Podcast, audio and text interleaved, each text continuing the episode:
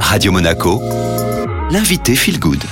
Le mercredi, nutrition au programme avec euh, Véronique Lies. Aujourd'hui, on va zoomer particulièrement sur le gluten. C'est vrai que les produits sans gluten ont envahi les supermarchés. Alors, avant de voir avec vous si c'est bon ou pas pour la santé, Véronique, on va déjà peut-être rappeler ce qu'est le gluten c'est une fraction de protéines qui n'est pas soluble dans l'eau et qu'on retrouve en fait dans tous les types de blé. Donc ça veut dire aussi le froment, l'épeautre, le camut. Et euh, on le retrouve aussi dans d'autres céréales comme l'orge, le seigle, le triticale et bien entendu tous les produits dérivés, sans oublier aussi des, aliments dans lesquels on soupçonne pas du tout euh, sa présence, et notamment la sauce soja ou la bière.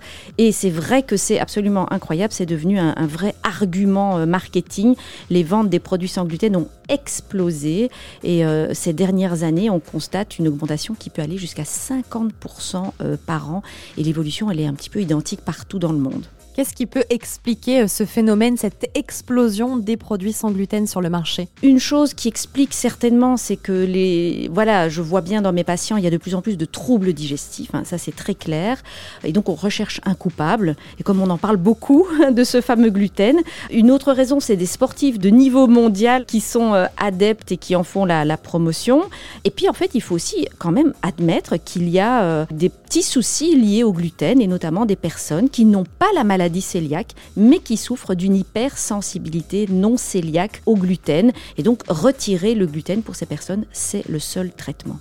En dehors de la maladie cœliaque, comment on fait pour savoir si on peut ou pas manger du gluten, si on y est plutôt sensible? Quand on est hypersensible au gluten non cœliaque, il n'y a pas de véritable diagnostic. Donc on doit se fier un petit peu à ses sensations malheureusement. Et le problème, c'est que euh, parfois c'est dans le blé qu'il y a quelque chose qui pose problème et c'est pas nécessairement le gluten. donc on est soulagé quand on retire le blé, mais en réalité c'était pas le gluten qui était responsable. Mais le plus important, c'est évidemment d'être euh, soulagé. Donc on va se fier sur les symptômes qui peuvent être digestifs, mais qui peuvent aussi être extra digestifs ça peut être de l'infertilité, ça peut être euh, des maux de tête, ça peut être une dépression ou des douleurs articulaires. Donc on voit que ça n'a rien à voir a priori avec le gluten. Est-ce que c'est bien de manger sans gluten, Véronique? Si vous avez la maladie cœliaque ou si vous êtes hypersensible, bien entendu. Pour les autres personnes, c'est pas du tout évident, même si on sait qu'il y a quand même un petit côté euh, pro-inflammatoire au gluten. En général, on est tout à fait capable de supporter ça.